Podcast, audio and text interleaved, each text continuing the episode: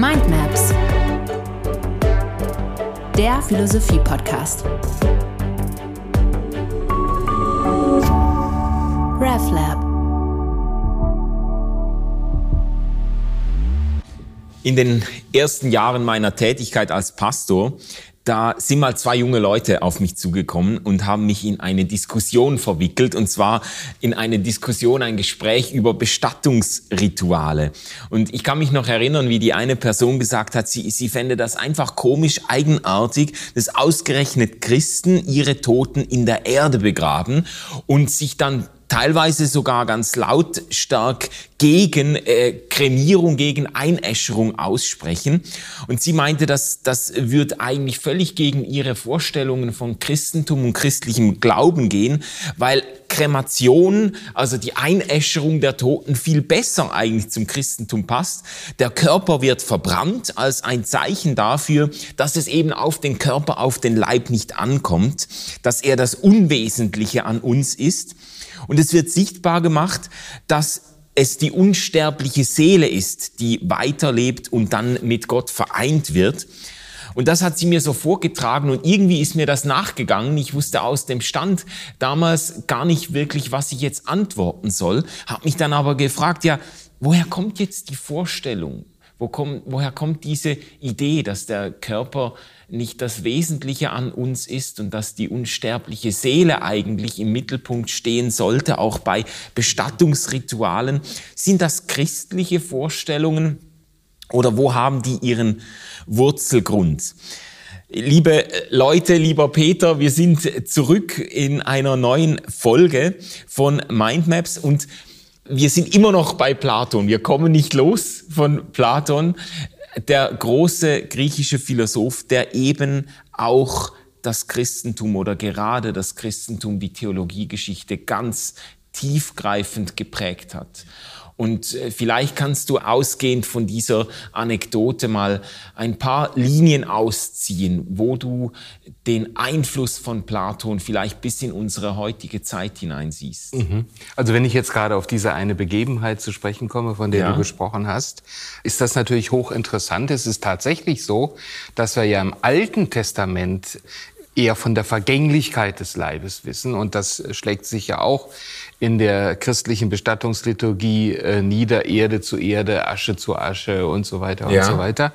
Die Auffassung von der Unsterblichkeit der Seele, einem unsterblichen Wesenskern des Menschen, scheint christlich zu sein, ist aber im Grunde tatsächlich heidnischen Ursprungs. Man muss ein bisschen aufpassen, wenn man das in pietistischen und lutherischen Kreisen sagt, weil da große Empfindlichkeiten sind. Aber im Neuen Testament selber finden wir im ersten Timotheusbrief ja die Aussage, im Kapitel 6, glaube ich, dass es Gott alleine ist, der Unsterblichkeit hat. Ja. Und die Vorstellung einer unsterblichen Seele, eines ewigen, unsterblichen, nicht kaputtbaren Wesenskerns, den haben wir tatsächlich so weder im Alten noch im Neuen Testament, um es direkt abzusichern und äh, dass äh, niemand Sorge hat, dass hier falsche theologische Theorien vertreten werden. Natürlich sind wir unsterblich, aber eben nicht aus uns heraus nach christlicher Auffassung, sondern weil der unsterbliche Gott uns ein ewiges Leben geben wird. Aber das ist keine philosophische Sicherheit, sondern das ist eine christliche Hoffnung. So viel mal zu diesem, zu dieser Eingangsgeschichte. Äh, du hast eingehakt. Äh, nein, nein, führ das, führ das äh, doch mal grundsätzlich ja noch aus, weil du deutest ja damit schon an, dass eben da andere Einflüsse auch auf den christlichen Glauben und auf Selbstverständlichkeiten des Christ heutige Selbstverständlichkeiten des christlichen Glaubens eingewirkt haben, Dinge, die wir völlig für grundlegend halten mhm. und die sich aber gar nicht unbedingt einem biblisch-jüdischen Denken verdanken, ja. sondern einer, wie würdest du sagen, einer Synthese mit griechischer Philosophie oder gerade mit Platon? Ja. Lass uns da mal weiterdenken. Ja, vielleicht kann man sogar noch allgemeiner ansetzen. Der äh, große Philosoph des 20. Jahrhunderts, Alfred North Whitehead, hat einmal gesagt, die gesamte abendländische Philosophiegeschichte sei eigentlich nichts anderes als Anmerkungen zu Platon. Und das kann man im Detail zeigen. Ich werde vielleicht noch ein paar Stationen schildern, möchte aber davor kurz aufnehmen, was du gerade angesprochen hast, weil ich das für einen ganz wichtigen Gedanken halte. Diese Synthese von Platonismus und Christentum, platonischer Philosophie und christlichem Glauben, der natürlich immer auch bestimmte kulturelle Ausprägungen hat, die ist uns oft gar nicht mehr bewusst. Du hast dafür eben dieses sehr schöne Beispiel der Annahme einer unsterblichen Seele, die wirklich in den Kernbestand christlichen Glaubens oder christliche Überzeugung äh, übergegangen ist, ohne dass sie direkt einen biblischen Ursprung hat eingegangen ist. Also diese ähm, hier zeigt sich, dass es eine eine für uns selbstverständliche Synthese von Philosophie und christlichem Glauben gibt, die aber auch an anderen Stellen noch interessant ist. Äh, vielleicht kann man präziser darauf zugreifen, wenn man sich ein paar Stationen vergegenwärtigt und mhm. von diesem Diktum von Whitehead mal ausgeht. Die allererste Anmerkung, die aber dann doch deutlich mehr als eine Anmerkung war, und ist der Schüler von Platon Aristoteles, nämlich dessen Philosophie sich in direktem Gegenüber, in kritischer Auseinandersetzung mit dem großen Lehrer Platon vollzieht. Das hat mannigfache Spuren in seinem Werk hinterlassen. Ich führe das jetzt nicht weiter aus, weil wir bei unserer Aristoteles-Folge ja auf die Platon-Kritik von Aristoteles noch genau, zu sprechen kommen. Genau, das kommt noch.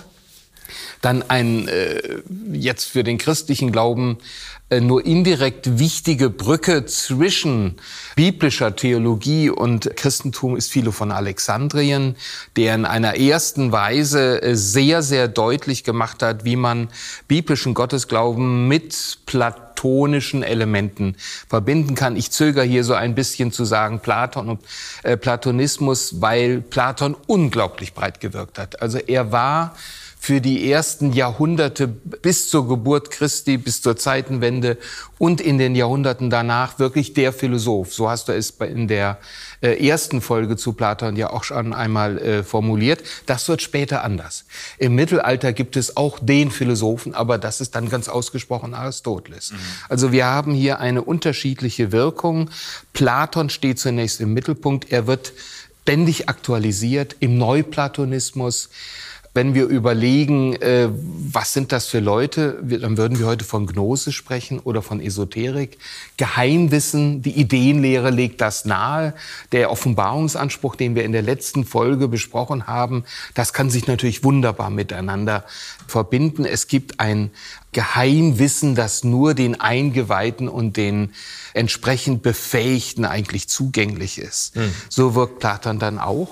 Ja. Vielleicht zu Philo von Alexandrien noch einfach, um ein bisschen Kontext zu geben. Das ist ein jüdischer Gelehrter, ein, ein Kenner, ein Kenner der Torah, der sich die Mühe gemacht hat, wirklich die Torah auszulegen, also die Geschichten des Alten Testaments in einem Kontext, in einem griechisch-philosophisch-platonischen Kontext und mhm. hat das eigentlich versucht, verständlich und plausibel und attraktiv zu machen für die damalige Umwelt, für seine äh, philosophisch auch geschulten Zeitgenossen. Ja. Und das ist ihm auch sehr gut gelungen und hat, da hat dann wirklich auch verschiedene Kirchenväter maßgeblich beeinflusst, sein, Zug, sein Zugang zu den biblischen Texten. Ja, vielen Dank, dass du das nochmal vertiefst und erläuterst.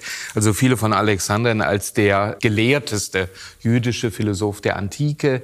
Und das Spezifikum ist eben der Versuch dieses Brückenbauens zwischen der Religion, die in der Antike weithin als die kulturell und ethisch höchststehendste galt auf der einen Seite und dann eben der griechischen Philosophie beziehungsweise eben der hellenistischen Kultur. Und bei Philo finden wir etwa eine äh, Verbindung des platonischen Welturhebers, man nennt das Demiurg. Äh, Platon glaubt schon daran, dass es eine göttliche Wesenheit gegeben hat, die diese Welt geschaffen hat. Und äh, Philo sagt, dann ist das nicht im Grunde der Schöpfer des Alten Testamentes. Mhm. Oder äh, die Verbindung dieser zentralen philosophischen Größe des Logos mit dem Wort Gottes, wie es uns in Sprüche 8 oder eben in anderen Traditionen des Alten Testamentes auch begegnet. Wichtig ist nicht so sehr im Detail das äh, Wie, sondern es ist wichtig, dass überhaupt versucht wird, hier eine Brücke zwischen biblischer Theologie und hellenistischem, griechischem Denken, das ganz stark von Platon beeinflusst ist, äh, herzustellen. Wir werden ja auch noch äh, hoffentlich eine Folge machen können zur römischen Philosophie, zur Stoa etwa. Mhm. Es gibt kaum eine Philosophie der damaligen Zeit, die nicht in irgendeiner Weise auch beeinflusst wäre von Platon, weil Platon nicht, wie wir das heute denken, eine bestimmte Person ist, wo man sich überlegt, schließe ich mich dem an, sondern er ist im Grunde ein Pattern. Er gibt eine Weltsicht vor, an die man sich anschließen muss, wenn man etwas sagen ja, möchte. Ja. Und das hat das Christentum, das haben führende Vertreter des Christentums versucht, in ihrer Zeit, in der äh, Platonismus oder äh, platonisches Gedankengut äh, en vogue war oder in quasi subkutan gesellschaftlich vorhanden war. Mhm. Und die haben versucht, das Christentum verständlich zu machen, in diesem, unter diesen Rahmenbedingungen das Christentum plausibel zu machen. Kannst du über die Idee der unsterblichen Seele hinaus noch ein paar Beispiele nennen, äh, wo du sagen würdest, da hat platonisches Denken ganz wesentlich auf das Christentum eingewirkt, ohne dass wir uns das heute vielleicht so bewusst sind?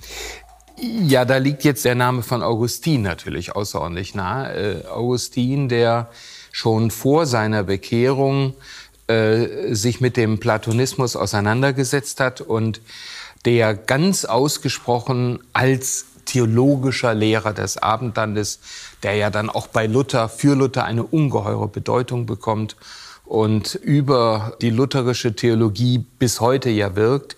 Also Augustin, der versucht, den christlichen Glauben mit platonischen Gedankengängen zu verbinden. Und da wäre, gibt es verschiedene Elemente, die bis heute eben wirklich äh, wichtig sind. Stichwort wäre die Erlösungsbedürftigkeit des Menschen mhm. und die Gnadenlehre, die daraus resultiert. Wir erinnern uns noch einmal an das Höhlengleichnis ja. und die Schilderung der desaströsen Lage des Menschen. Der Mensch ist blind geboren, ist erlösungsbedürftig, er lebt im Grunde als gefoltertes Wesen. Die Wahrheit kann er nicht erkennen, er ist gebunden und er sieht das Licht nicht. Und äh, das ist natürlich philosophisch eine Vorlage zu sagen, ja genau das ist die Lage, wenn wir jetzt vom Kreuz Jesu Christi her denken, wenn wir an die paulinischen Bestimmungen der Welt denken, die Erlösungsbedürftigkeit des Menschen, da ist kein Gerechter auch ja. nicht einer.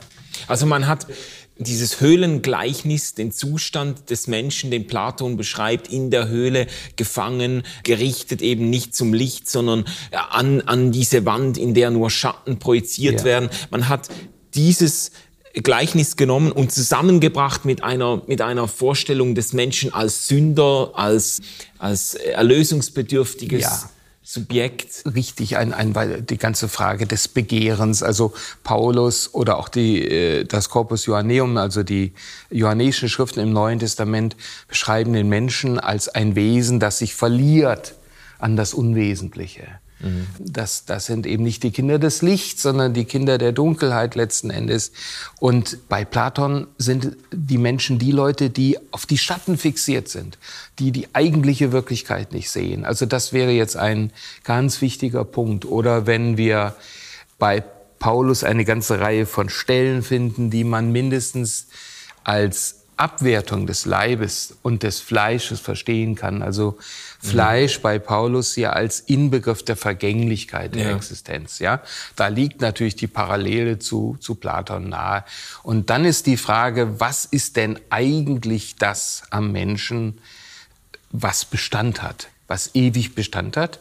Das ist zwar nicht die Frage des Neuen Testamentes, aber es ist eine Frage, die sich aus äh, dieser Philosophie ergibt. Und die Antwort Platons, die wir uns bereits vergegenwärtigt haben, war ja äh, Soma Sema. Der Leib äh, Soma ist das Gefängnis Sema der Seele. Mhm. Die Seele, das Eigentliche am Menschen, ist halt nur eingesperrt in diesen Leib, in diese irdische, uneigentliche Existenz. Und das Eigentliche kommt erst dann, wenn die Seele zurückkehrt ins Jenseits. Theologisch, christlich, biblisch, in den Himmel. Ja. ja. Also hier haben wir dann eine weitere Parallele, diesseits, jenseits, ja. Schattenwelt, eigentliche Welt, Himmel.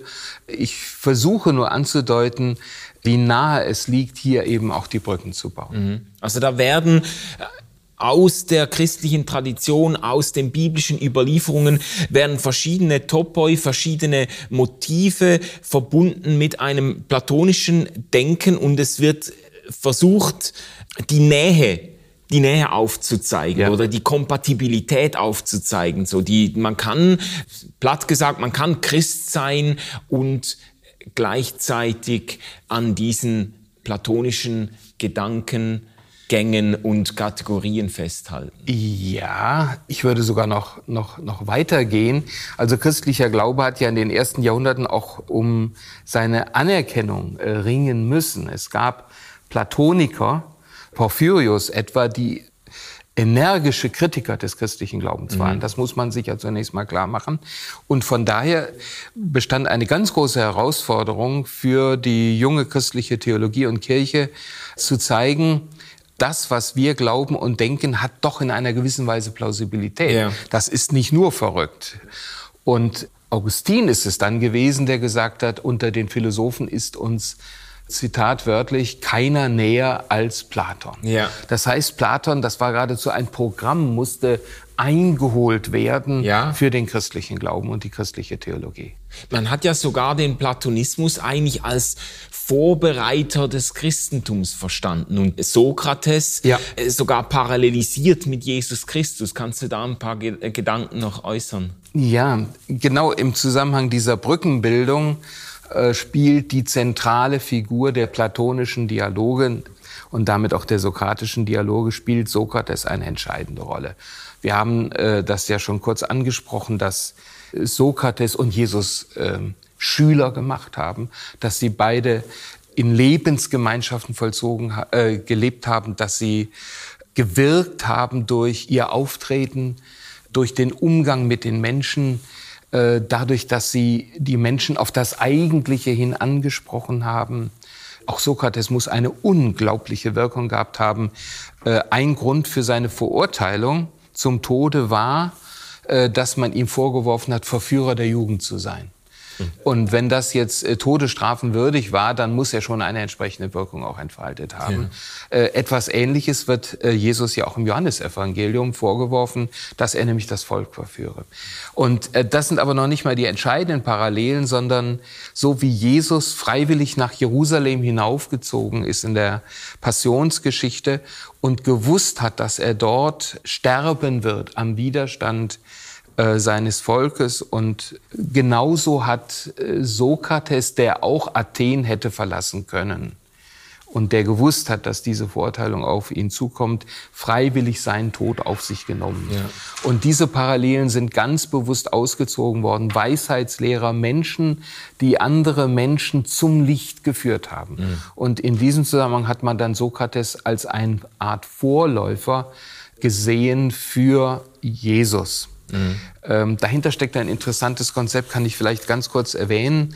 Äh, Eusebius, äh, Euseb von Caesarea, der äh, erste große Kirchengeschichtsschreiber äh, in der, der christlichen Kirche, hat ein Werk verfasst, Preparatio Evangelica, in dem er die These vertritt und das gerade auch am Platonismus deutlich macht, dass wenn das Evangelium in eine andere Kultur hineinkommt, Gott diese Kultur schon vorbereitet hat, mhm. so dass sie geöffnet ist für den christlichen Glauben. Und in, genau in dieser Weise hat man dann äh, Sokrates und Platon auch gesehen. Ah, ja. Aber das ist jetzt spannend, weil da sind wir nämlich beim nächsten Stichwort, das mich interessiert zu diskutieren. Du hast das jetzt beschrieben, man hat Sokrates und Jesus parallelisiert. Beide sind quasi Märtyrer für das Gute und Wahre geworden. Man hat den Platonismus verstanden als Vorbereiter des Christentums, ja. der gedankliche Schneisen schlägt, in denen das Christentum dann weiterläuft. Das ist ja eigentlich auch eine ganz gewaltige Kontextualisierungsleistung. Also so, wie du das jetzt anhand von Eusebius genannt hast, also es, es war das Verständnis vorhanden, das Evangelium, die, der christliche Glaube, die christliche Botschaft muss sich in einer bestimmten Zeit Raum verschaffen können, muss sich in einer bestimmten Zeit verständlich machen ja. können gegenüber Zeitgenossen, muss irgendwo Gedanken und Begriffe aufgreifen und in diesen Gedanken und Begriffen die gute Botschaft zum Ausdruck ja. bringen. Und das ist dem Christentum in den Anfängen, in den ersten Jahrhunderten gelungen unter platonischen Voraussetzungen. Also das ist eigentlich zuerst einmal eine Wahnsinnsleistung. Das ist eine Wahnsinnsleistung, ja. Und du hast aber jetzt zugleich, ja, so sind wir ja auch eingestiegen, schon angedeutet, es ist eine ambivalente Geschichte. Es ist eine wahnsinnige Kontextualisierungsleistung, aber da sind auch Dinge unter den Tisch gefallen oder da hat das Christentum, der christliche Glaube auch einen Spin bekommen, den man kritisch hinterfragen könnte. Ja.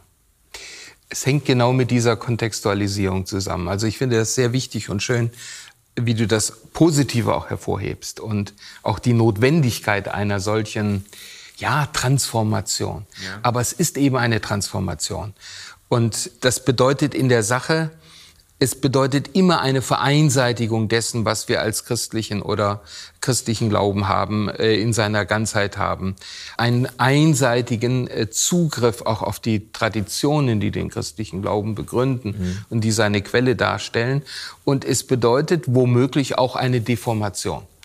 Wenn nämlich die Kultur, die, mit der man in Kontakt tritt, mit der man sich verbindet, eben sehr dominante äh, Einstellungen hat. Und mhm. genau das passiert eben auch hier in der Begegnung von christlichem Glauben und Platonismus. Wobei ich mich hier an einer Stelle kurz noch absichern möchte. Es gibt natürlich nicht den christlichen Glauben und den Platonismus. Ja. Und wir reden dann über die Verschmelzung, sondern das Phänomen ist ja gerade, dass wir christlichen Glauben eben auch in platonisierenden Formen vor uns haben. Ja, ja. Und dass Platonismus zu einem erheblichen Teil eben auch aus christlichem Platonismus besteht. Also du hast schon ein paar äh, Themen angetönt, in denen der Einfluss äh, platonischer Denkvoraussetzungen auch problematische Folgen gezeitigt hat ja. im Christentum. Also eben die Vorstellung einer unsterblichen Seele und damit verbunden auch eine gewisse Abwertung des leiblichen, des irdischen Lebens. So die Idee irgendwo, der Körper ist eigentlich das, was mich hindert an meiner Lebensentfaltung, ja. wo der, ist eigentlich das, was ich irgendwann abstreifen werde. Ja. Und dann hast du auch von dieser Diesseits-Jenseits-Unterscheidung gesprochen.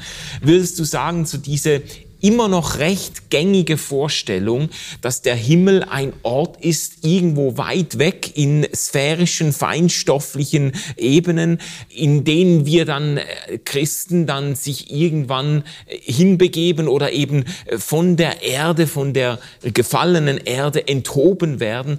Diese Vorstellung atmet auch platonischen Geist, würdest du sagen? Äh, ganz sicher. Ich würde nur gerne die beiden ersten Punkte von dir noch mal, mal wirklich aufnehmen. Äh, gerade wenn uns als Christen das Alte Testament besonders wichtig ist, äh, ja. äh, auch wenn wir es zuweilen viel zu wenig beachten, dann finden wir hier doch eine unglaubliche Wertschätzung des Leibes, der ja. Sinnlichkeit, des Diesseits, ja. Es ist ein Zeichen des Segens Gottes, wenn ich fruchtbar bin und wenn meine Herden fruchtbar sind, ja. Mhm.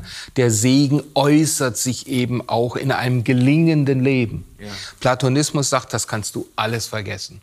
Das ist alles nur Schattendasein und um ein pietistisches äh, Werk zu zitieren im Titel, das Schönste kommt noch. Und das kann ich natürlich auch positiv füllen. Wir werden das vielleicht gleich noch versuchen. Aber im Prinzip bedeutet es doch, dieses Leben ist ein Jammertal. Und der Leib ist ein Jammertal. Wir haben als Folge auch augustinischer Theologie und Erbsündenlehre bis in den, in den Katholizismus heute hinein die Vorstellung, dass die geschlechtliche Vereinigung etwas ist, was die Sünde weitergibt. Mhm. Und deshalb dürfen katholische Ehepaare nur dann miteinander verkehren, wenn dahinter äh, die Erfüllung des biblischen Auftrages besteht, seid fruchtbar und mehret euch. Yeah. Also Sex an sich ist etwas ganz, ganz Schwieriges. Eigentlich ist das Sünde. Und diese Leibfeindlichkeit gibt's bis in fromme, auch evangelische Kreise hinein. Ja. Und das ist nicht biblisch, aber es hat eben einen platonischen Ursprung. Ja. Über Augustin äh, wirkt hier letzten Endes Platon weiter. Abwertung des Leibes, der Leib als Gefängnis, meine Begierden als etwas, was mich von Gott abhält. Man kommt gar nicht auf die Idee, dass eben Gefühle, die ganze Welt der Gefühle eben auch ein Medium ist, den eigenen Glauben zu leben, die Freude und sicher bis hin, äh, bis hin zu ekstatischen Formen auch des Gefühlslebens, dass wir hier so zurückhaltend sind, gerade auch in Nordeuropa, hängt sicherlich mit diesen platonischen äh, Wurzeln auch zusammen. Mhm. Nietzsche hat mal gesagt, Christentum ist Platonismus fürs Volk. Und damit hat er genau ausdrücken wollen, diese Abwertung des Diesseits, die hat im, im Grunde platonische Ursprünge, die dann in diesem Christentum als religiöse Ausprägung des Platonismus seine Wirkung hat. Mhm. Und das berühmte Wort von ihm, was, er, was oft zitiert wird und was ihn aber schon auch trifft hat, heißt, Brüder, habt die Erde lieb. Ja. Ja, und wenn wir jetzt zu dem kommen, was du eben angesprochen hast, Jenseitshoffnung, Karl Marx in der Einleitung zur Kritik der Hegelschen äh, Rechtsphilosophie, wo er schildert, wie, wie christliche Kirchen im Grunde wo er religionskritisch auseinandernimmt, äh, wie christliche Theologie und christliche Kirchen zur Stabilisierung der Verhältnisse beitragen, indem sie eben sagen, ja, es, äh, die Arbeiter werden unterdrückt, es gibt Kinderarbeit, wir leben in ganz, ganz schlechten Zuständen, aber das ist eben das Jammertal. Das sagt uns ja im Grunde schon das Neue Testament, Klammer auf Platon, Klammer zu, daran können wir auch nichts ändern. Ja. Und im Jenseits werdet ihr Gerechtigkeit erfahren und da geht es euch gut. Ja, ja. Also Religion als Opium fürs Volk. Ja, genau. Eine, eine Verjenseitigung des Glaubens, ja. die eigentlich den Handlungsbedarf in dieser Welt irgendwo obsolet macht. Also ja. wenn es das Beste kommt noch, irgendwann wird's gerecht und dann äh, das unterläuft die Motivation an den gegenwärtigen irdischen Zuständen irgendwo. Die Welt geht ja eh kaputt. Ja. Ja, und sie ist ja auch im Kern brüchig, was ja nicht falsch ist. Aber was dabei eben vergessen wird unter dem Einfluss des Platonismus, ist eben, dass wir im Neuen Testament ja nicht als Evangelium haben, die Welt ist kaputt, sondern inmitten dieser alten Welt, die vergeht, die brüchig ist, wächst eine neue seit dem Ostermorgen gibt es eine neue Schöpfung, die immer mehr erstarkt, die eine verändernde Welt- und wirklichkeitsverändernde Kraft hat. Und unter dem Einfluss einer, einer platonisierenden Theologie tritt dieser Gedanke, der etwa auch im Alt- und Neupietismus eine enorme Wirkung dann entfaltet hat, tritt dieser Gedanke kirchlich sehr, sehr zurück. Mhm. Also ich würde da gerne einhaken, auch wenn wir damit ein bisschen vorgreifen. Aber ich finde das sehr spannend, wie du das jetzt stark gemacht hast. Einerseits eben die, äh, die Anerkennung, dass diese Schöpfung eben auch biblisch als alte Schöpfung, als zerbrechende, seufzende, ja. Äh, gefallene Schöpfung bezeichnet wird, aber dass eben diese alte, gefallene, zerbrechende Schöpfung in einer einzigartigen Weise gewürdigt äh, wird. Du hast das jetzt angedeutet, nicht zuletzt oder wahrscheinlich zuerst in der Menschwerdung des Sohnes selber, dass der quasi, dass Gott eben mitten, so sehr hat Gott die Welt, den Kosmos, diese alte, zerbrechende Schöpfung geliebt, dass er mitten in sie eingeht. Ja. Ja, und das ist eine Würdigung, die sich unter platonischen Voraussetzungen schwer nachvollziehen lässt. Eine Würdigung des Irdischen, des, des äh, Sinnenfälligen. Ja und die man aber im Alten Testament, die uns da auch schon begegnet. Also so die, auch die Vorstellung, Gott ist in den Festen,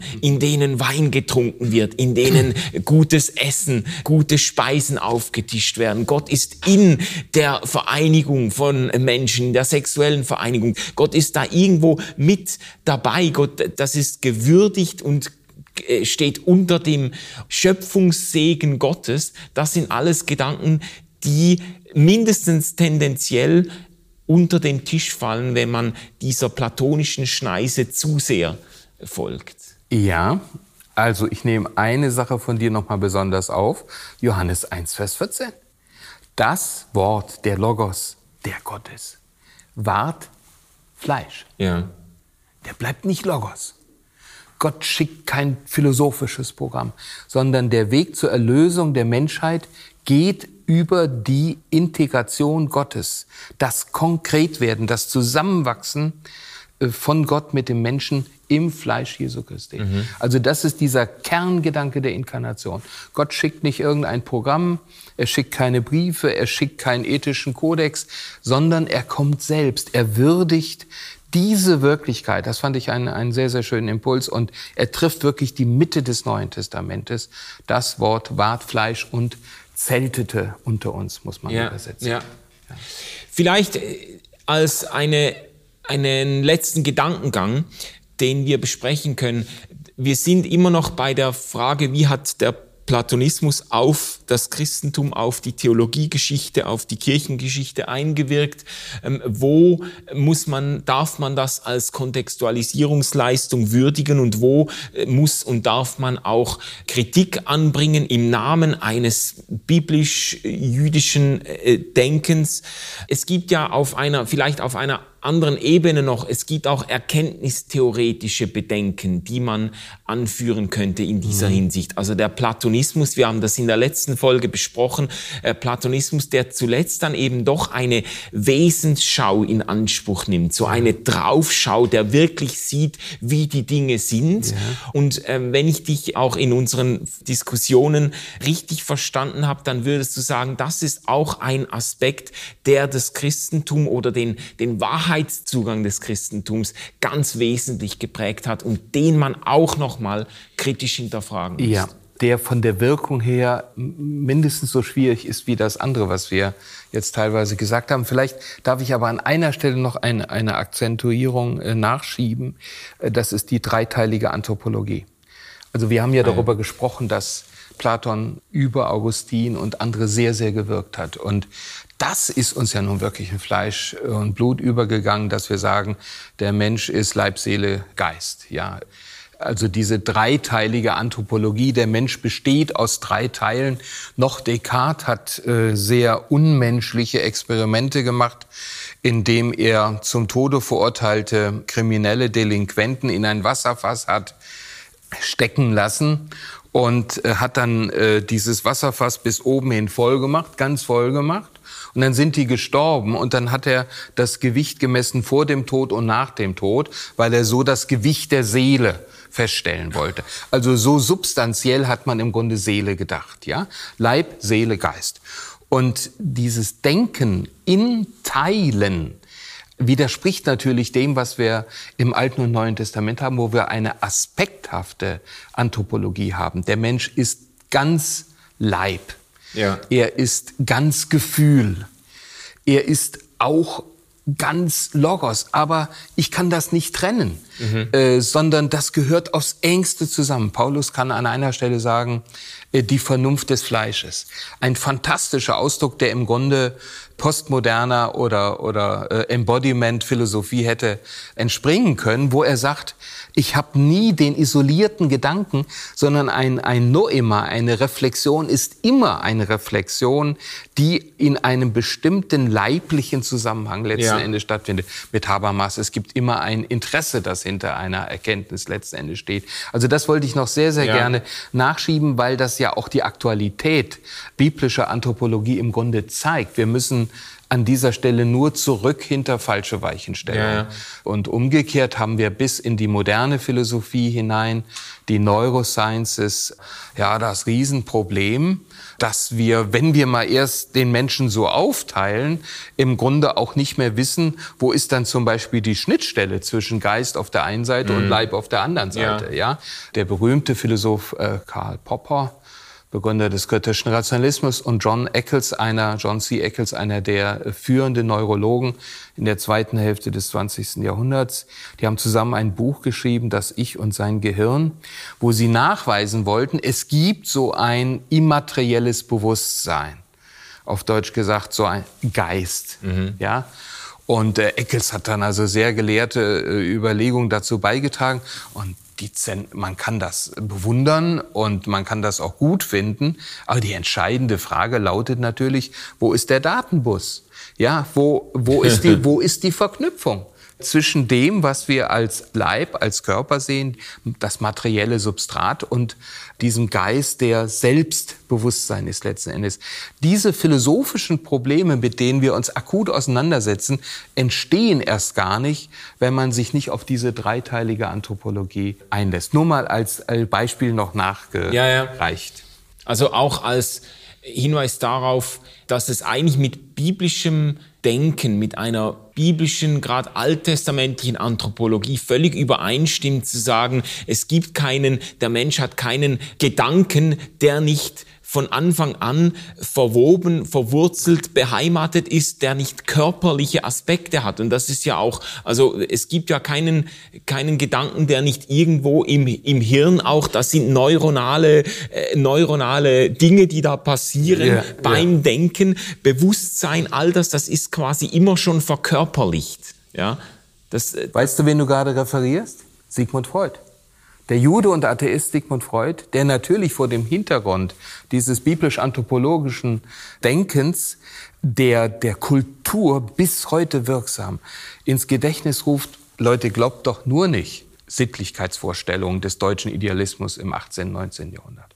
Glaubt doch nur nicht, dass ihr mit eurem Brain, mit eurem Geist Herr im Haus seid. Herr im Haus ist was anderes. Ist der Unterleib ist aber auch wieder eine Substantialisierung, ist, ist unser Begehren, ist mhm. unser in der Welt sein äh, sind die Triebe, die wir haben.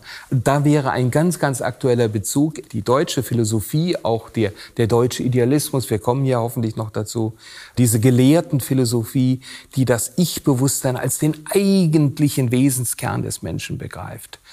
Und äh, Sigmund Freud, der im Grunde sagt, ihr müsst den Menschen leibhaft denken in äh, der Terminologie christlicher Anthropologie. Mhm. Das hängt alles in einem weiteren Sinne mit dem Platonismus als einer Quelle de, der Prägung christlicher Theologie und des christlichen Abendlandes mhm. zusammen.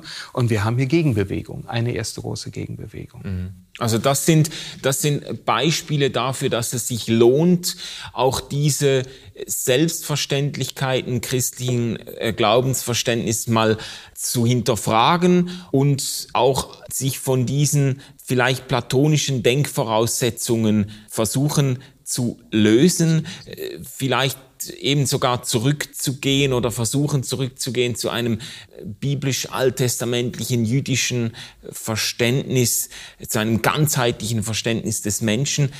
Lass mich jetzt nochmal ja, die, die Frage nach dem Erkenntnis Zugang oder nach dem Wahrheitszugang aufwerfen. Da haben wir letztes Mal drüber gesprochen und haben das auch schon sehr problematisiert. Ja. Also bei Platon, das ist eine Schwierigkeit, dass er so einen universalen, absoluten Erkenntnisanspruch eigentlich mhm. stark macht bei allem Dialogischen, das seine, seine Philosophie auch hat. Und du würdest sagen, das hat auch auf den Wahrheitszugang des Christentums eingewirkt. Ja, es ist ganz wichtig, dass wir darauf nochmal zu sprechen kommen. Es ist gut, dass du das nochmal aufrufst. Hier sehe ich die breiteste Wirkung der Verbindung von Platonismus und Christentum. Wir müssen es einfach nochmal äh, formalisiert klar machen, was passiert im Grunde im christlichen Abendland. Wir haben auf der einen Seite eben diese platonische Philosophie, die den Anspruch erhebt, es gibt eine eigentliche Wirklichkeit und wir können diese eigentliche Wirklichkeit auch erkennen. Mhm. Jetzt trifft diese Philosophie auf eine Theologie, die sagt, das ist genau das, was wir im Grunde auch denken. Nur wir haben noch eine, eine Zutat an dieser Stelle, nämlich wenn jetzt eben der Welturheber, wenn das Jahwe ist, dann habt ihr im Alten Testament und im Neuen Testament die Selbstoffenbarung.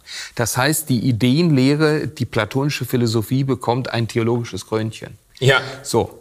Dann das dritte Element, auf das du abgehoben hast, das Erkenntnisprivileg. Platon äh, macht im siebten Brief ganz deutlich, es gibt Leute, die scheitern an der Ideenlehre. Die lehnen sie ab. Das macht mich aber jetzt überhaupt nicht traurig. Natürlich bin ich betrübt, wenn, wenn mir Leute nicht glauben, aber es, es, es widerlegt mich nicht, sondern wer die Sache, die Wahrheit nicht akzeptiert, bei dem muss man unterstellen, dass er sie einfach noch nicht wahrgenommen hat. Wir hatten das in unserer letzten Folge, das ideale Mittel, sich im Grunde gegen Kritik zu immunisieren. Wer mir nicht zustimmt, hat mich nicht verstanden. Ja? Und jetzt kommt das vierte Element noch dazu. Und das ist ungeheuer wirksam geworden.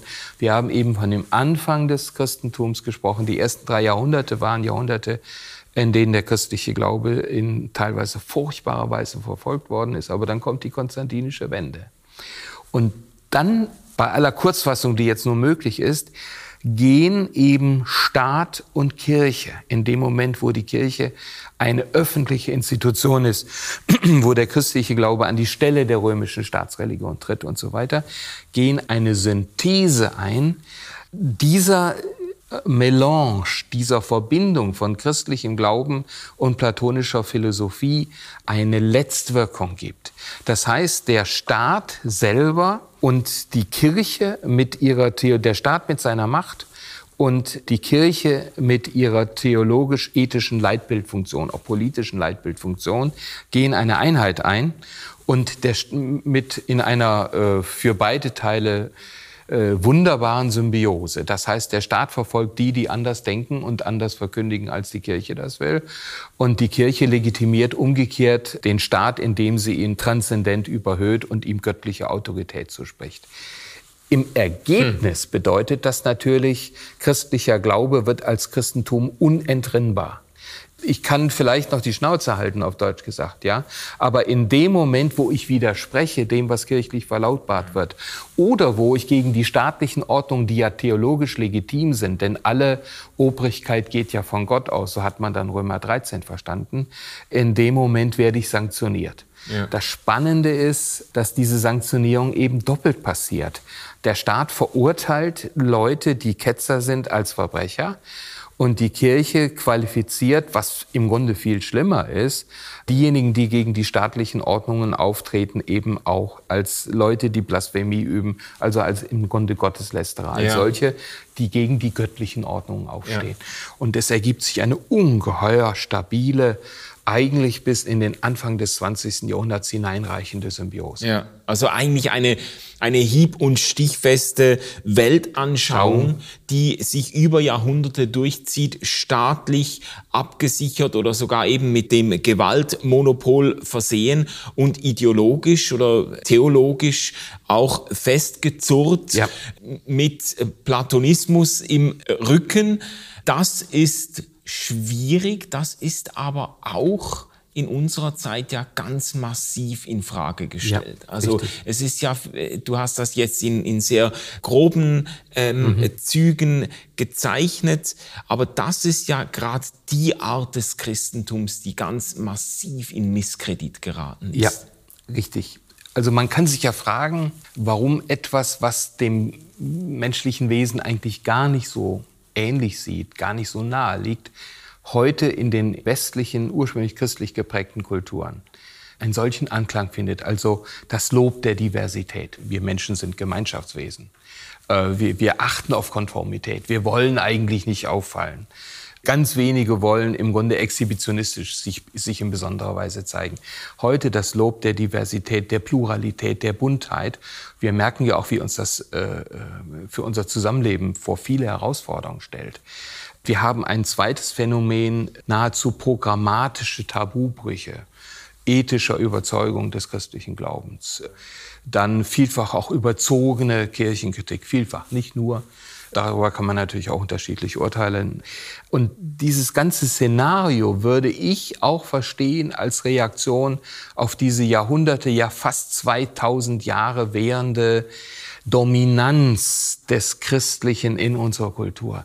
Odo Marquardt und andere haben das so beschrieben, dass diese super Meta-Erzählung der Menschen ja im Grunde überhaupt keinen Raum mehr gelassen hat zum selberdenken. Mhm. Ja. Er, er spricht vom Monomythos. Eine Geschichte, die mich bis in die letzten äh, Haarenden meines Denkens und meines Seins letzten Endes be, äh, bestimmen soll.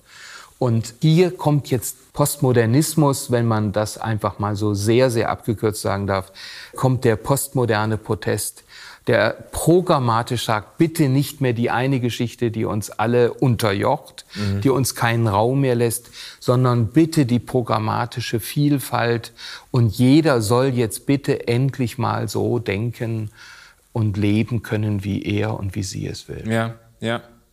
Also du würdest sagen, man könnte diese geistesgeschichtlichen Bewegungen der letzten Jahrzehnte oder des letzten Jahrhunderts, in denen eben diese ganzen großen Erzählungen, diese Meta-Erzählungen kritisiert wurden, in denen man eben diesen Gottesstandpunkt kritisiert hat und deutlich gemacht hat, wir, wir haben den gar nicht, wir haben diese Wesensschau nicht, wir blicken nicht auf die Dinge dran, drauf, wir sind irgendwo in uns gefangen, wir sind, wir bleiben immer subjektiv und das, äh, das hat dann ja äh, in alle Verästelungen, auch sprachphilosophisch, wir können Gedanken immer nur äußern äh, in einer Sprache, die veränderlich und vergänglich und missverständlich mhm. ist und so weiter. Also die, diese ganzen, das ist ja eine, eine große philosophische, geistesgeschichtliche Bewegung auch in der letzten Zeit und du würdest sagen, es gibt guten Grund, diese Bewegung unter dem Stichwort jetzt postmodernes Denken,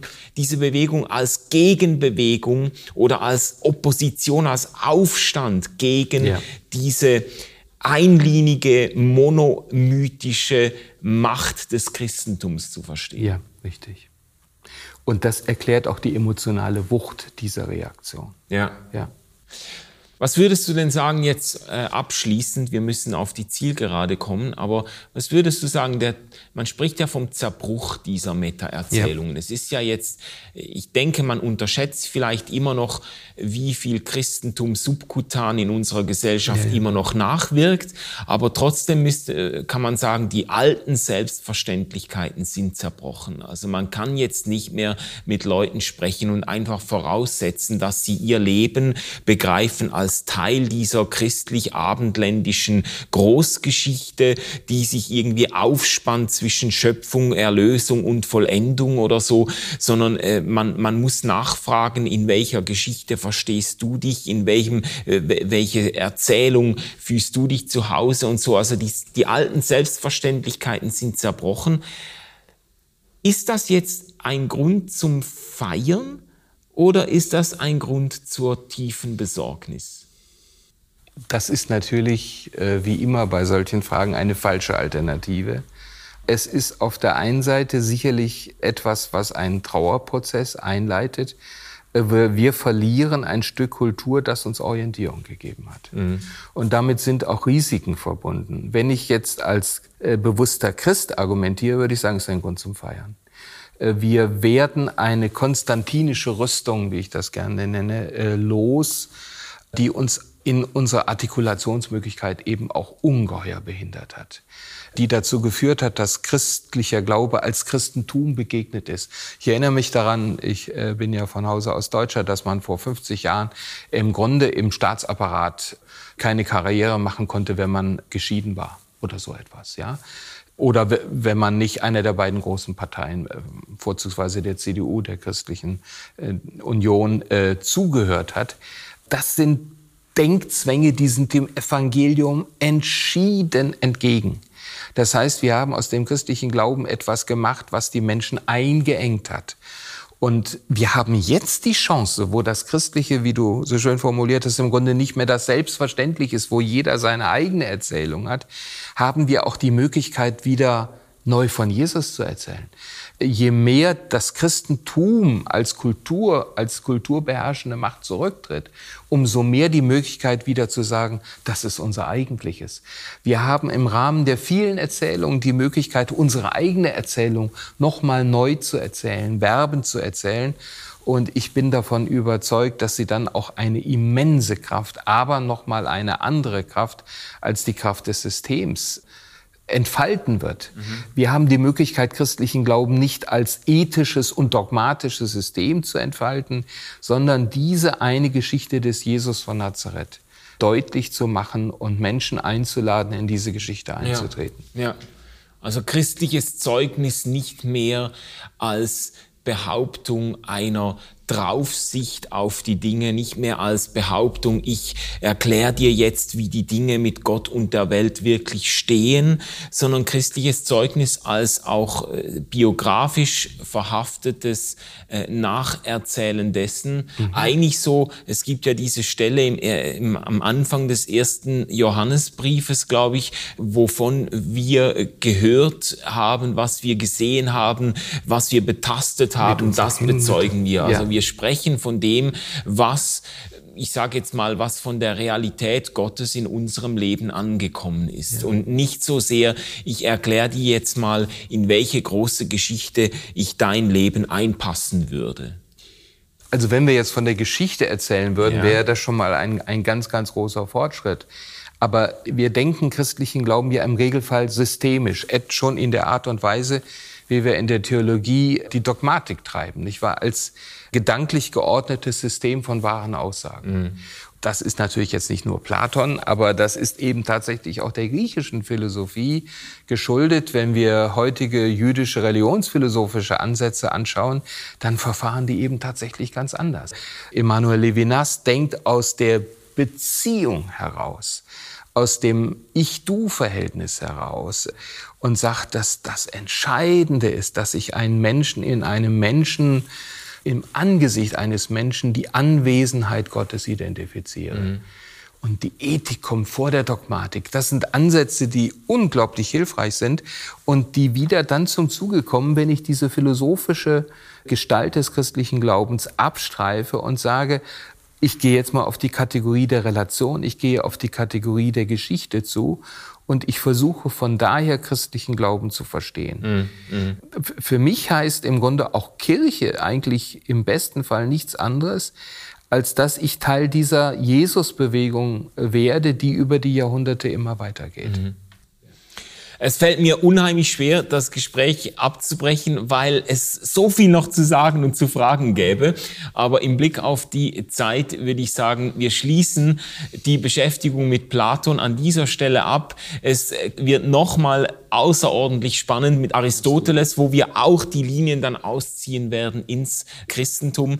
Vielen Dank, Peter, für das super spannende Gespräch und ich hoffe, wir haben euch alle nächstes Mal auch wieder mit dabei. Thank you.